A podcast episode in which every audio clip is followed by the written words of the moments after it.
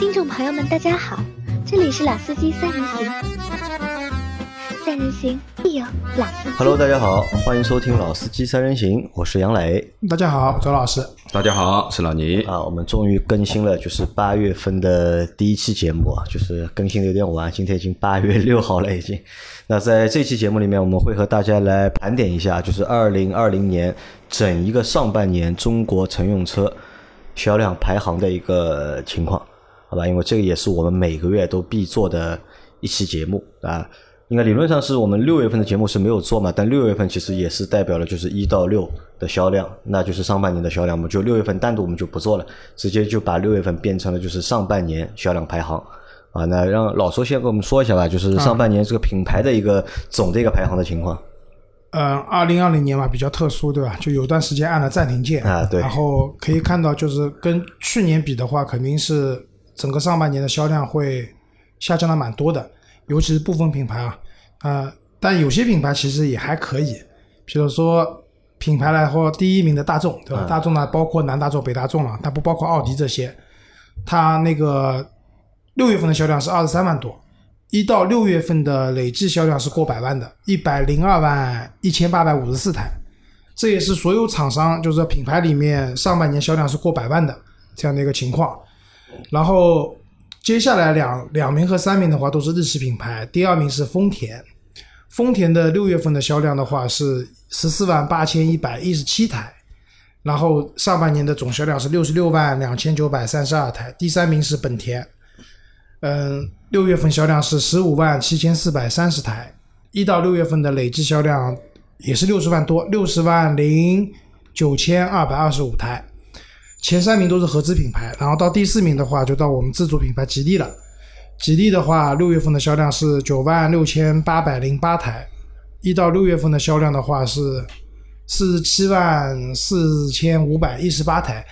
我记得去年一年吉利整个品牌的销量应该是超过一百五十万台，对的，过百万。所以但是你看今年上半年确实这个掉的蛮厉害的啊，三分之一都不到了，嗯，对吧？然后第五名日产，日产的销量一直都蛮稳的，它六月份的销量是十万七千六百九十六台，一到六月累计四十四万两千两百十四台，其中轩逸大概贡献了一半的销啊，量。至少一半。嗯，后面我们会说啊，第六名别克，因为轩逸是卖了二十万台嘛，就上半年一共卖了二十万台。对的，别克经历了三缸阵痛以后啊，然后逐步逐步四缸机开始回来了以后，它的销量也抬头，对吧？一到六月的销量是啊不，六月份的销量是七万五千七百零一台，一到六月的是三十二万四千三百八十四台。第七名长安，长安的话，六月份销量是六万八千九百七十台，上半年累计是三十万六千六百五十二台，而到目前为止第七名啊就是三十万。就是三十万以上，当然从一百万到六十多万、四十多万、三十万，再往下又是个分水岭。第八名是八九十，正好是 BBA，、啊，BBA 对吧啊 BAB 应该是第八名奔驰，六月份销量是五万八千三百一十台，然后一到六月的累计销量是二十八万三千六百七十四台。第九名奥迪，六月份销量是五万六千五百八十八台，一到六月份销量是二十七万一千零四十三台。第十名宝马，宝马的话，六月份销量其实是 BBA 里面最高的，它是五万九千一百九十八台，但一到六月累计是最低的，二十六万八千九百三十二台。所以纵观前十名啊，前三名是合资，中间第四名、第六名是我们的自主品品牌然后第四、第七，啊第四、第七、第五、第六呢又是合资品牌，然后八九十是豪华品牌。其实可以看出，虽然它的量级差的蛮多的，第一名过百万，对吧？然后前三名都是六十万以上，然后四到四五名是四十万以上，六七名是三十万以上，八九十的话是二十万以上。二十万以上，三十万不到。但是也很明显啊，就是豪华车品牌的这个市场需求还是蛮大的。因为单论价格来讲的话，你可能一台奔驰卖出去的价格要抵那些自主品牌、啊或者说合资品牌的两三台车。嗯，所以如果你说从销售金额上来讲的话，可以乘上这个系数的话，可能也差不多，对吧？是基本上品牌是这么个情况。呃，那我们看到就其实今年整个上半年啊，理论上我觉得真正有效的一个就是销售的月份啊，大概也就三个半月，大概就嗯差不多。对吧？因为我们停是停了将近三个月嘛，对吧？你把一月份算进去，因为一月份是过年前嘛，可能还有点销量。二三四啊，基本上二三四基本上是不怎么有销量，或者四月份也是到四月的就是四月后下半月对才有一些销量。那可能就是在整一个上半年那么恶劣的一个情况下面啊，就是我觉得这些主机厂嘛，或者这些品牌，我觉得做的还算还算不错，至少这些头部的前十的这些就是品牌做的还是不错的。因为我们我们这个表非常长嘛，对吧？其实我如果往下拉的话，对吧？那么其实还蛮惨的，看看这种数据，对吧？啊，我觉得这可能什么原因？就是越是这种冲击啊，头部的品牌抗冲击能力更强。嗯更强为什么？因为它的网络健全，嗯，它的产品线也相对健全，对吧？在这种冲击下面停掉了这段时间，就当养精蓄锐了，嗯对吧？然后等到复工复产以后，它还是可以维持不错的销量。反而是那些越是低的品牌，销量越低的品牌，它因为本身网络也没有了，对吧？然后遇到这样的冲击的话，就扛不住了嘛，啊对吧？扛不住了，对吧？是这么个情况。好，那我们来再看一下，就是厂商的一个排名啊。厂商排名第一名的是一汽大众啊，一到六月份上半年累计的销量是八十四万三千七百十二台啊，那这个是上汽大众啊。然后啊，一汽大众第二名是上汽大众，五十七万七千三百八十五台，差了蛮多的啊，啊。差的蛮多啊。第三名是上汽通用，对吧？五十五万四千一百零五台。第四名是吉利汽车，五十三万零四百四十六台。第五名东风日产，四十四万两千两百十四台。第六名长安汽车，三十八万八千五百五十八台。第七名一汽丰田，对吧？三十四万四千九百九十九台。第八名广汽丰田，三十二万零八百八十八台。你看这个数字好蛮吉利的，一汽丰田是九九九，广汽丰田是八八八的。呃，第八名啊，第九名是广汽本田，对吧？三十万零九千八百五十五台。第十名东风本田，对吧？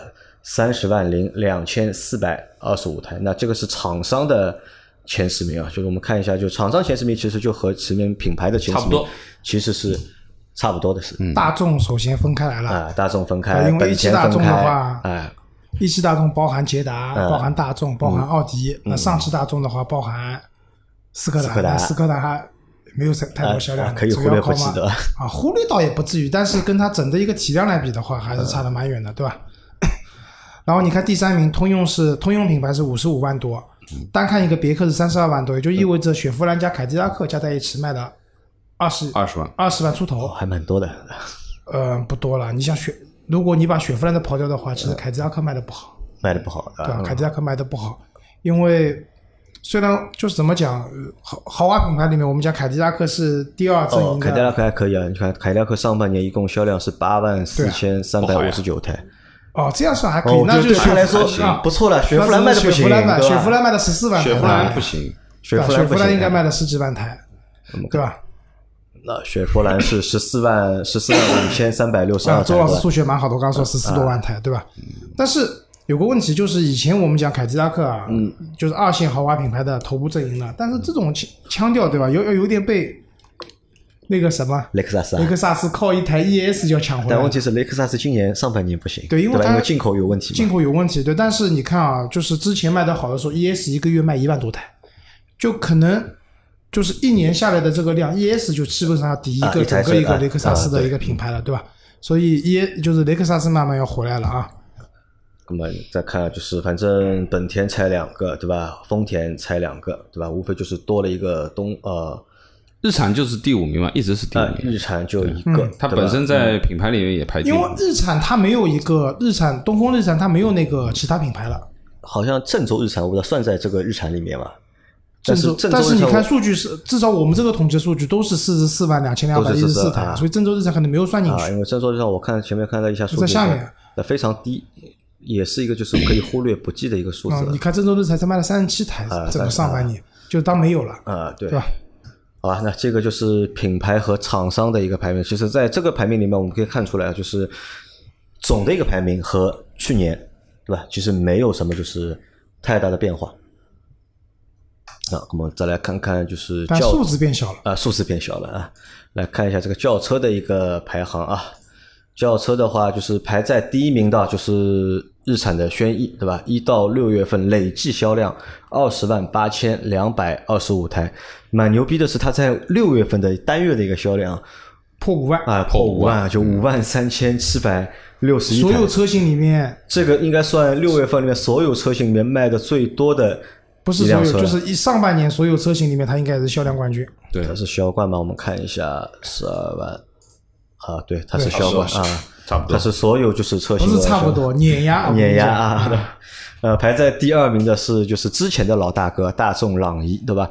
一到六月份累计销量是十七万零六百三十二台，啊，和就是轩逸啊差了要三万台不到，将近四万台。啊，将近四万台，我相信这个差距会越来越大。这个差距会越来越大。啊我相信会越来越就每个月差个几千台，每个月差个几台，嗯，现在可能差的都不一定是几千台了，有可能现在都是上万要上上上万台万上万了，啊，每个月差上万台。六月份朗逸的销量是三万四千九百差了将近两万台。对吧？和就是轩逸要差将近两万台一个月的销量。那第三名是丰田的卡罗拉，对吧？六月份的销量是三万五千三百八十九台，一到六月份累计销量是十四万九千八百四十三台。第四名大众宝来，一到六月份的累计销量是一万两十二万八千二百十一台。第五名，大众的速腾，一到六月份累计销量是十一万七千八百九十六台。第六名，吉利帝豪，一到六月份累计销量是十万零一千四百六十七台。那这个是还是十万的啊。第七名是别克英朗，十万零五百五十台。那这个是10万一到七名都是十万以上的销量，对吧？第八名，本田的思域，九万七千零九十四台，那这个也是一到六月份的销量。第九名，本田的啊丰田的雷凌，九万两千零八十七台。第十名，本田雅阁，八万一千四百四十七台。那这个就是轿车排行啊，一到十的一个排名，当中只有一台是我们的自主品牌，排在第六名的吉利帝豪。一台是自主品牌，然后一台是 B 级车，啊，雅阁，最后一台就是呃第十名的雅阁嘛，雅其他的阁都是啊紧凑型的。B 级车对吧？这因为这个叫帕萨特对吧？因为帕萨特因为就是去年的那个 碰撞的那个事件之后啊，这个销量在开始几个月销量看上去还可以，但是到哎看看上半最近年帕萨特卖几个月开始了多少？就不行了，对吧？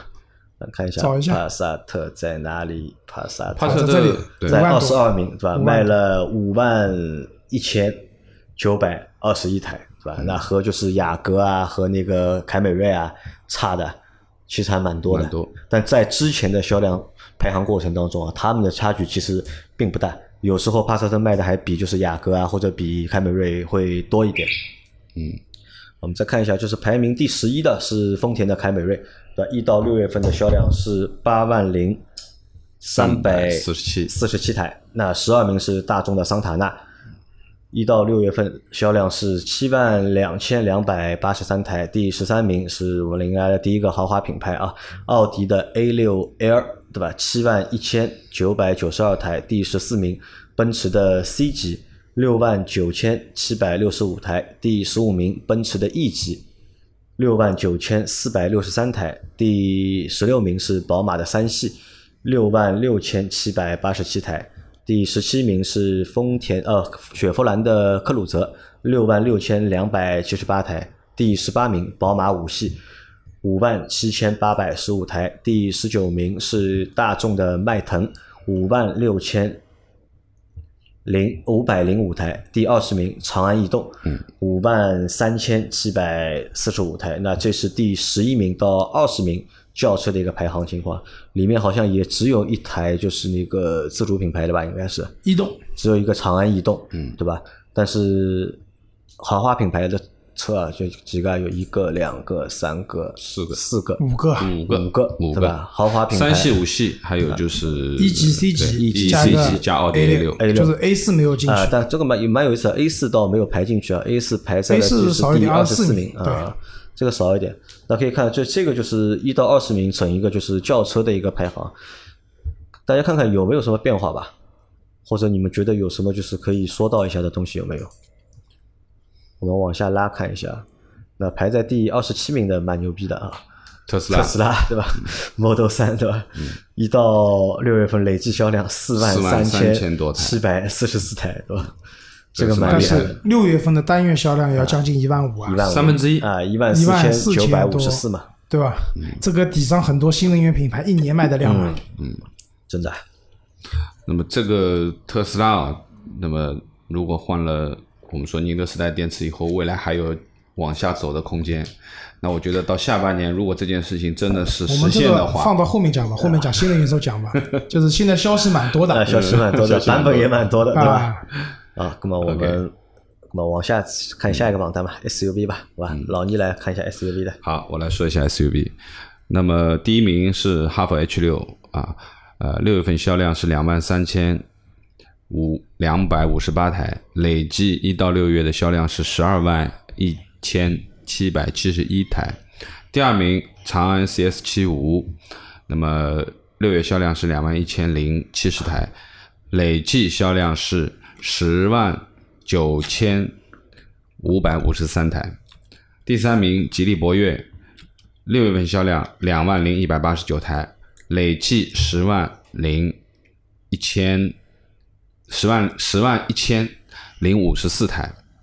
呃，第四名是本田的 CRV 啊，六月份销量一万八千四百四十呃四百四十三，一到六月份的累计销量是八万一千一百六十四。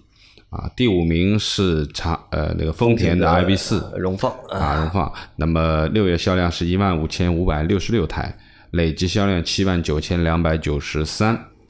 第六名奔驰 GLC，六月销量一万四千七百零一台，累计销量七万三千六百八十三。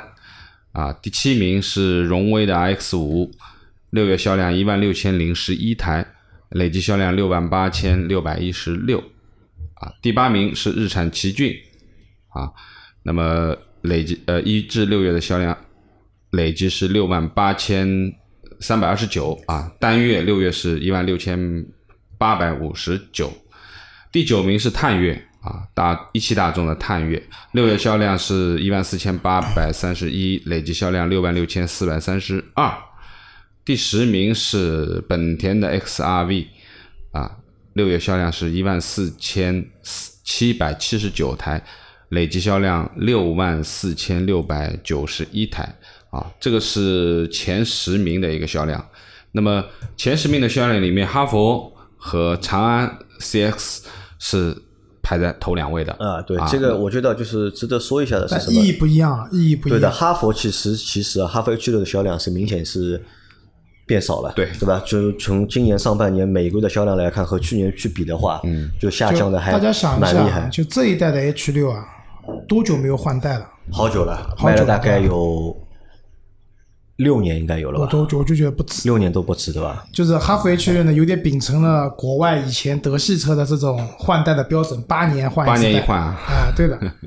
现在那个这次的成都车展不是嗯，新的第三代来了，对吧？第三代的柠檬平台的哈弗 H 六来了，这个柠檬平台，对，酸酸的啊，酸酸甜甜的，就是 H 六已经真的到了那个生命周期的末端了，嗯，必须得换了，再不换的话，它的销量会被进一步蚕食，嗯，对吧？虽然它现在还是上半年度还是那个销冠。销冠，但就是 SUV 里面的销冠，但是这种地位已经大不如前了。但反观我们看 CS 七五，虽然它是第二名，对吧？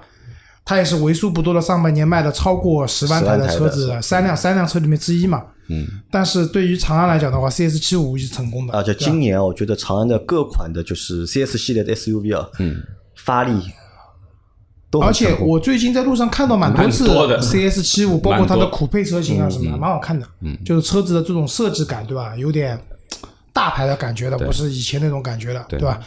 然后博越反正就基本上一直是这个水平，啊蛮稳的对吧？蛮稳的。然后往下看啊，就是我们会看到，就是日产三强、荣放、CRV 和奇骏，嗯都在前十里面，但意义又不一样。奇骏是多久没有换过代了，是吧？啊，也是个老车，也快了，对吧？但因为 CRV 是应该是去年完成换代，然后闹机油门。嗯，今年是荣放完成换代，去年也是去去年底年，去年去去年然后也给你闹了嗯，也是机油有问题，对吧？这个 汽油乳化，丰田、本田本来以为丰田乳化是本田的强项，没想到丰田在这一方面也它也会也有这个也技能也有这个技能，对吧？然后最近夏天嘛，夏天呢，反正这个事情不太闹，因为夏天不太会这个问题。嗯，好，然后 GLC 是豪华品牌唯一一个入入那选个了，对吧？奔驰这个 GLC 还是比较强大呃，的。还有一个比较大的变化是什么？我们看啊就是之前的就是前十的常客啊大众途观，哎，我这样讲吧，就是嗯。我那时候服务大众的时候呢，客户一直讲途观的那个丝绸之路版，嗯，是它的接班人，就一代神车的接班人是什么呢？是途岳。途岳啊，现在看来呢，接班人呢是是探岳但不是途岳，是一汽大众的探太岳。对，对啊，探岳接班了那个途观的这个一博，但是你看现在途观 L 的话找不到了，嗯，到前二十名里面有没有啊？途观啊，有在第十三名。在名，十三名对啊，这个还是差的差的蛮多的，对吧？对，所以前十名我想讲的基本上就是这些车，嗯，然后荣威的 X 五其实卖的算蛮好的，对吧？呃，这，X 五个车还卖的蛮好的。可以吧？，就是说，就是我们看到之前另外一台车，就是广汽的 CS 四，嗯，啊，也没有了，CS 当年是可以争夺前三名，甚至头把交椅的存在的，对吧？但现在是没有了。包括就是去年年底换代到今年，好像也没有声音，好像卖的也不怎么样啊。那老倪再看一下我十一名到二十名的一个排行，我们来看一。下啊，第十一名日产逍客啊，六月份的销量是一万一千两百一十七台，累计销量六万四千零四十四台。第十二名本田皓影啊，六月销量一万一千两百一十七台，累计销量六万四千零四十四台。哦，不对，sorry，呃，本田皓影是啊，看错了一场。六月的啊六月的销销量是两万啊两万零三台啊啊，累计销量是六万三千七百四十九49台台。第十三名就是前面老周说的大众途观 L 啊，六月销量一万五千八百九十八台，累计销量六万两千五百三十一台。第十四名是比亚迪宋 Pro 啊，呃，六月销量是一万两千四百一十二台，累计销量六万零九百八十七台。第十五名哈弗 M 六，六月销量一万零七十三台，累计销量六万零八百七十二台。第十六名本田缤智，呃，六月销量一万八千两百六十五台，累计销量六万零一百零五台。第十七名宝马叉三，六月销量一万两千五百九十一，累计销量五万九千四百一十二。啊，第十八名别克昂科威，呃，六月销量是一万两千七百零八，累计销量五万九千四百零九。第十九名大众的途岳，上呃上海大众的途岳啊、累计销呃呃六月销量是一万七千三百三十一，累计销量是五万九千一百八十二。第二十名是奥迪的 Q 五 L。六月销量一万零六百三十二，累计销量五万八千五百一十一啊哎，老倪把二十一名二十一名也念了吧？啊，二十一名，广汽传祺 GS 四啊，六月销量一万一千一百五十三，累计销量五万七千零七十一啊，GS 四是退步的比较厉害啊，就就前十前二十都没排进看到，途观系啊，就是我记得以前我们做途观风光的时候是一个月三万多台，至少。那我们当时也说，不知道是途观 L 卖的多呢，还是途观的四速自动卖的多。后来呢，听说是途观 L 卖的比较多一点，对吧？但你看现在途观 L 是六万两千多，对吧？然后加上那个途岳途岳啊，五万九千那一百八十。他们是这样的，他们加在一起呢还是三万多台，还蛮多的还是啊。三万多台，对吧？但是因为它毕竟把名字扯开了嘛，它其实是两台车了，嗯，对吧？如果单比单部车来讲的话，其实是这个销量是要往下要走一点的，嗯，对吧。但是总的加在一起，其实还是支撑了整个上汽大众一个比较大的一啊，个算一个市场走量的主力的一个车型了，的，走量主力的车型，途观 L 和那个途岳。因为上汽大众嘛，你看就一台朗逸走量的，对吧？还有就是两这两台 SUV，桑塔纳也还可以，桑塔纳也还可以，对吧？然后两台 SUV，像那个 T-Roc 那个途凯，途凯，这个我觉得应该没什么就比较人买。小了。啊，不是 T-Roc，那个 T-Roc 是那个大众一汽大众的，T-Roc 是是那个探戈啊，探影。啊，往下拉，对吧？对，探戈，探戈对不起，对不起，探戈啊，T-Roc 探戈。然后那个上次到那个途凯那辆小车，反正我在路上倒也看到过几次，还蛮好看的。但是销量里面确实个灯比较比较有、啊对的有有标志性。那对个确实在这里咱们面也不太再往下看，我还看到一台车，就是红旗的啊 HS 五，对吧？它上半年累计销量三万八千九百六十四台，六月份卖了九千两百三十九台。啊这个车我觉得对于红旗来说，对吧，算非常成功。这台车还算可以。嗯那我我看的前呃第十一名到二十名啊，因为我们看一下这个数字啊，其实中间相差都不大，呃基本上都是在六万左右的这个区间，到很五焦灼五万到六万对啊之间，很焦灼对，那么其实呃，从第十一名啊，我们看一下第十一名的六万四千台到啊第二十名的，到第二十名呢，差不多是五万呃五万八千台。嗯，其实中间很多车型其实也就差个几百台、一千台啊，都是在啊六万左右啊，六万左右晃。那我觉得这里面呢，其实呃有几个可能会有一些变数的啊，可能会有变数，就可能一个昂科威，我觉得它还有上升的空间。啊，昂科威昂科威也是今年原来都是在前五之内的，对吧？那么现在它退播了以也是后，三万辆俱对吧？也是这个标准的。那么我觉得昂科威其实现在其实它五万九千台这样的销量，其实我认为还是有空间的，还是可以可能会往上走的。那么另外一点呢，就是前面我们说的这个中型豪华 SUV BBA。前二十名都有了啊啊 Q5，GLC、叉三、X3 Q 5 L 啊。基本上都在前二十名里面，而且其实这个数字差相差并不大，像 Q 5 L 和叉三的数字其实就差了千把台都不到啊。那么呃，当然这个其实价格上面其实肯定是呃奥迪是放的比较厉害一点，叉三现在的价格收掉了，嗯，叉三现在的价格没有原来那么好，没有那么好了。那么这个是就是在十一到二十名啊，就是我觉得是处于比较激烈的争夺的这个范围，嗯很焦灼啊很焦灼，而且我相信，呃，每个月的变化以后，可能逐步逐步还会变，还会变啊。那么接下来我们前面说了这个红旗的 HS 五啊，单月销量九千台的这个量，那这个已经我觉得蛮牛了，啊很厉害了啊真的蛮牛了，真的蛮牛了。下半年说不定要破万了。破万对吧？呃，另外一个还有就是神车途昂，大众途昂第四十名，八千台。其实它好像一直是这个不是的，好，这个月算卖的好的，之前都不太好。你看它总共才两万九千多台，你除以六的话，这个月明显是复苏了嘛？就是这个月的销量啊其实要比五月份的销量有些都是翻个 double 的，对吧？那我觉得就是可能呃，当然就是说可能促销啊，促销啊，包括最近这个这个这个车展啊，嗯逐步逐步都回来了，然后看看？那个就是途昂，它有台直接竞品，就是福特的那个探险者。探探险者有吗？探险者应该探险者啊这是探险者应该没有，应该没有，因为福特探险者才刚上市嘛，上个月刚上市嘛，公布价格嘛，对吧？对，看一下探险者，估计下个月就会有探险者的量了。对，那福特的锐界对吧？锐界是多少？锐界很少了，一万台，一万台，一。万台对吧？锐界现在基本上没什么销量，啊大概两千台。福特还有个那个我们上去试的那个什么锐际对吧？锐际在上面，锐际在。上面对吧？看一下，锐际现在好像还是要等车的吧？等啊，锐际大概七八千台的量吧，没有一个月。福特锐际对吧？啊三三千三千三三百九十七台，那就这点量，他还要等，对吧？一万七一上半年累计销量一万七千九百四十七台，对吧？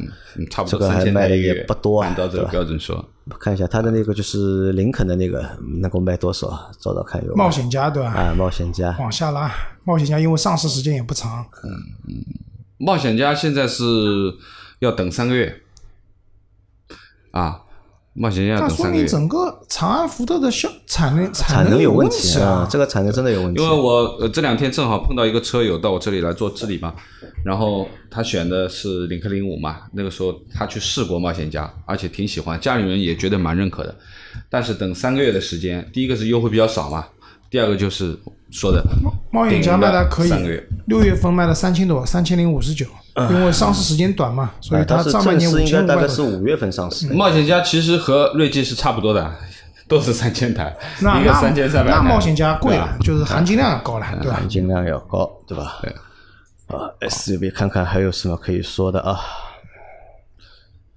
老倪那台车卖了多少？那不用看看看有没有，几百台，有七百台，上半年也卖了两千多台了，两千多台？两千四百多台，六月份七百台台，，对，几百台。因为现在这样的老呃那个那个讴歌，因为新开了一个浦东新开了一个多了一个店了，对吧？啊，当然它它是等于说集成店是在本田上面的，它一楼是本田，二楼是讴歌，啊，蛮远的那个店啊，那个店最近倒是在抖音上对吧，看了好多阿迪克斯广告，是吧？最近好像推广是稍微有一点，因为卖掉一点了嘛，总有点钱做预算做推 推广了嘛，对吧？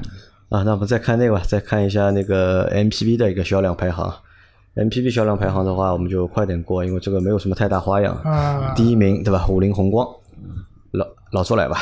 第一名五菱宏光，上半年八万四千六百五十八台；第二名 G 二八，上半年是五万零三百零七台。第三名也算易主了啊，东风风行凌志，之前应该不是他，啊，应该宝骏七三零对吧？应该是。对的。然后两万六千一百四十六台，四四五名反正一个奥德赛，一个艾力绅，卖的也很差不多，一个是一万六千九百二十二台，一个是一万五千九百七十四台。第六名是瑞风，江淮瑞风，瑞风的其实也是一个工具车属性很重的一台 MPV，对吧？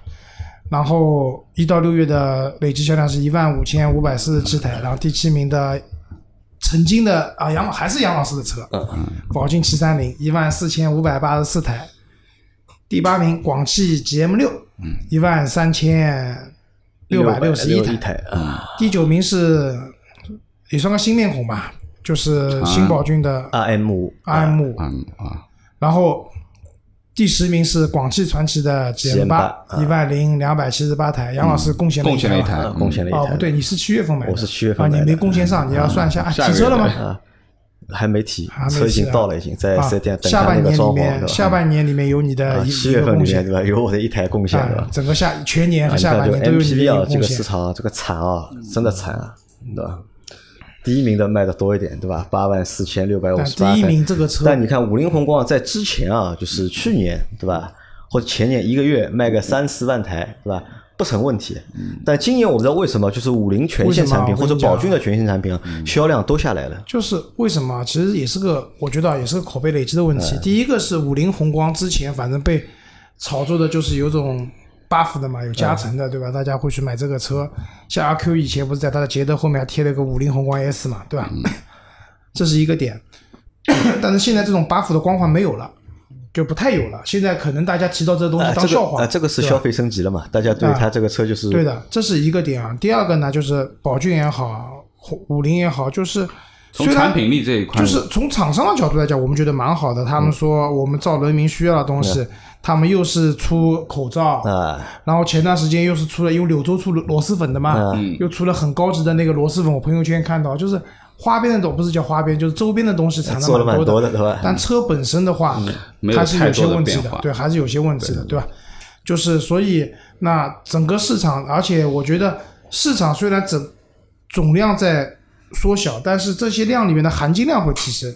就大家可能在买车的，就是各方面的，就是升级啊，会有比较明显的地方。消费升级对吧？所以确实对对这些厂商来讲的话，如果它的产品没有一个明显的升级的话，会很难。但是你看前段时间很火的五菱五菱的那个就是嗯 EV 那个车子，我在路上已经看到了，在我们奉贤看到两次我看到一次，就是外观各方面都挺好。但是呢，我又看到了网上对这辆车的投诉，投诉在什么地方呢？不是说这辆车有多不好，那个文章说的很实际嘛，他说这个车如果跟特斯拉比的话，它是个工业垃圾。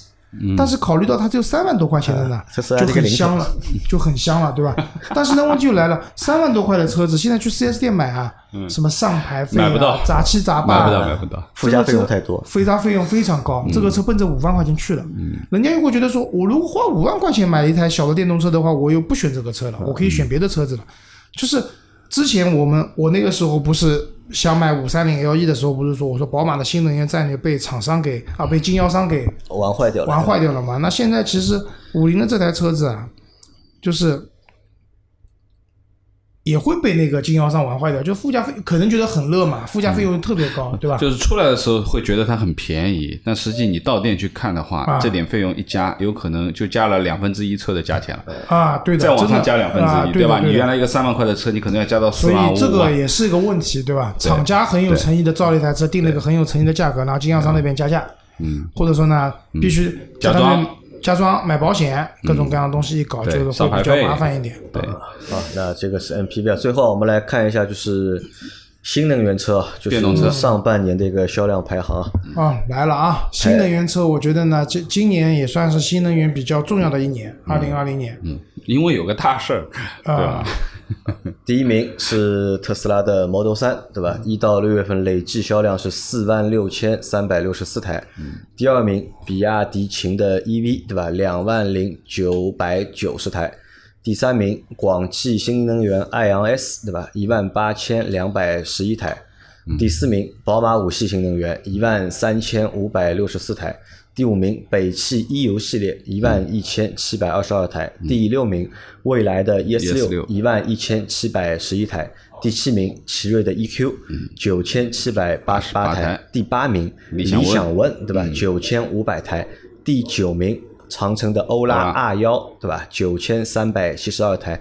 第十名，比亚迪元 EV 八千七百五十八台。那这个是新能源车排行的，就是前十名啊。我觉得比较有意思的是什么？就是你看，就前十名车里面啊，除了这台第四名的宝马五系新能源，这台传统车企，油电混合的，对吧？它既是油电混合，对吧？啊，它也不能算传统车企。嗯，你那个就是比亚迪也是是其实比亚迪、奇瑞比亚迪也也都是嘛，对吧？那我想说的是什么？就是呃，这台车蛮有意思的，就是它作为一个就是油电混合的，它的销量能够达到就是第四名，而且这台车其实也不便宜啊，也要四十多万了，这台车。四十五万，啊。报价五十万嘛，官方售价五十万左右嘛，然后现在有点优惠，差不多四十几万，四十五万。那么老周可以帮我们来分析一下吧，这个车为什么它能够有这样的一啊个销量？我觉得是你因因为为要差点选到，对吧？啊你就讲讲你因为当时选这个车的时候，我手里就一块牌照嘛，嗯，那我想他送牌照免购置税，然后我的购车预算也有，那确实这台车是一个不错的选择。这是一方面啊，就是从市场上来讲的话，就是这个价位里面，你想选一台这样的车子的话，其实你能选的不多嘛，要么 A 六的插电混动，然后要么就五系，宝奔驰的一级是没有插电混动版本的，对吧？也没有电版本的，这是第一个原因，就是它比较有独占性。那第二个原因呢，我觉得就是说 BBA 里面啊，就是五系这台的新能源的，就是插电混动车子啊，产品力上碾压对手。首先，宝马的那些一闯，嗯，跟它比还是差蛮多的。那个，啊，不是宝奥迪的奥迪的一闯，对不起，说错了，奔驰没有，几乎没有，对吧？然后五系这台新能源车的话，就是说它的 2.0T 加上它的混动系统，用以前人成哥哥的话讲，宝马用了一套很复杂的、很多套复杂的技术，把他们的动力粘合在一起了以后，这辆车开起来的感觉非常好。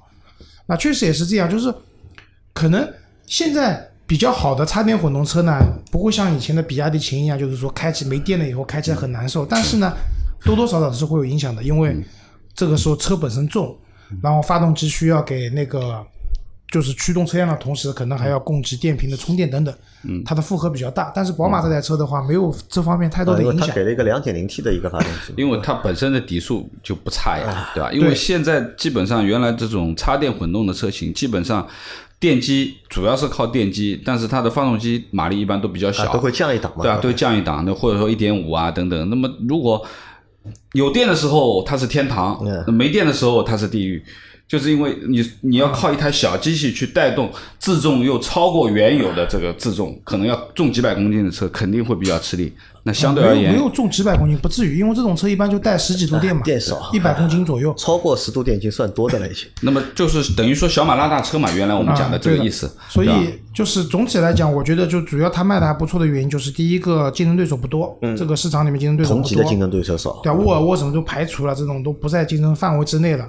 第二个呢，产品力不错啊，还有一点就是现在价格，因为当时我去看这个车，最后放弃，因为当时要加价加七万，真的疯掉了。现在便宜七万现在便宜，七万可能便宜不到，但四便宜5五万肯定百分之十的优惠肯定是有的，对吧？而且你之前去宝马店你要买这个车，对吧？销售爱理不理，就是这个车子他不愁卖嘛，他不愁卖，不愁卖。现在你去问这个车，销售又是换一种嘴脸了，对吧？啊，这个车有，对吧？或者怎么样？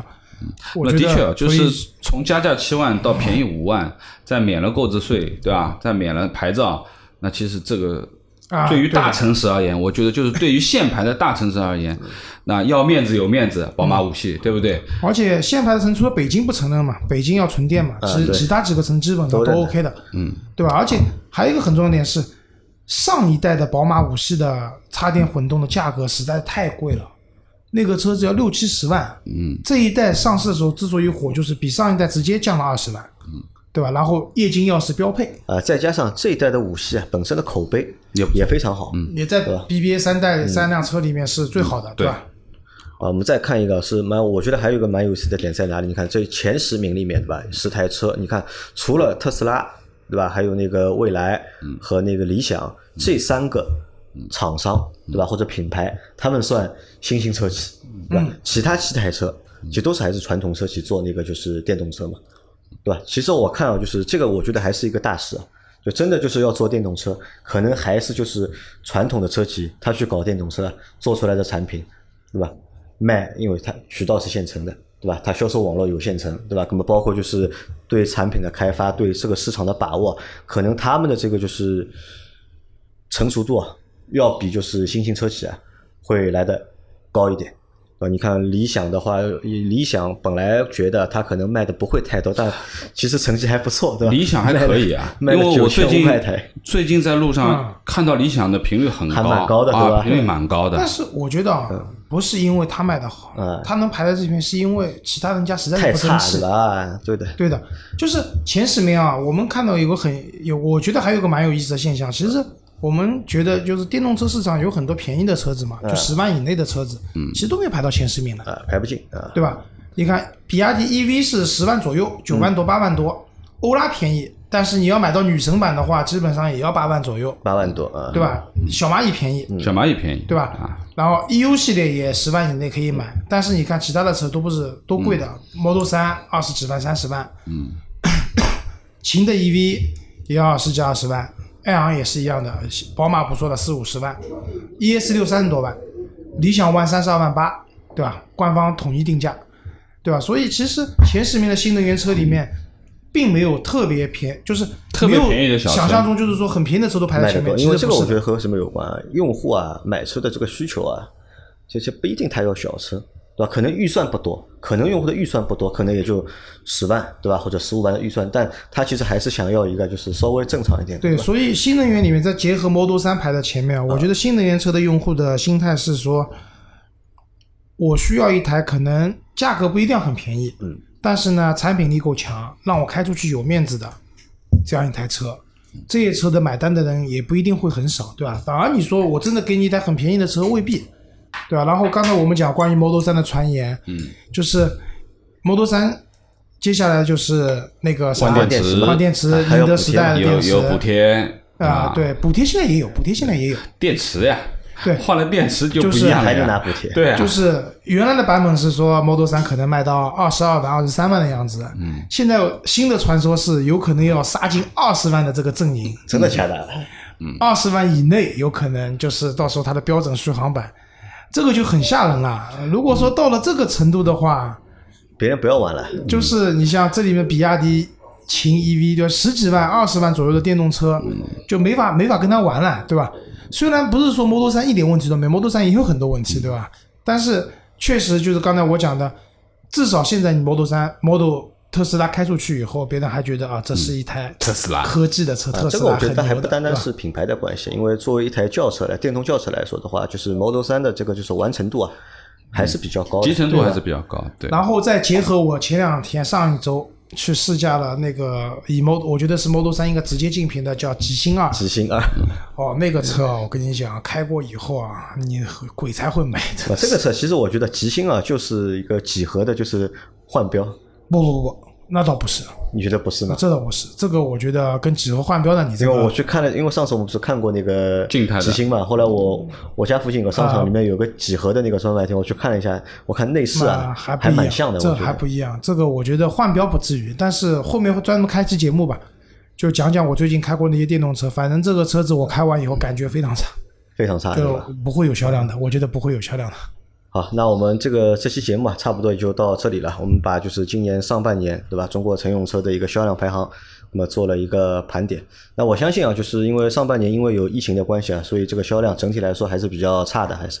那到下半年的话，我我觉得这个销量应该会有一个就是比较大的一个改变，好吧？那我们这期节目就到这里，感谢大家的收听，我们下期再见。谢谢好，拜拜。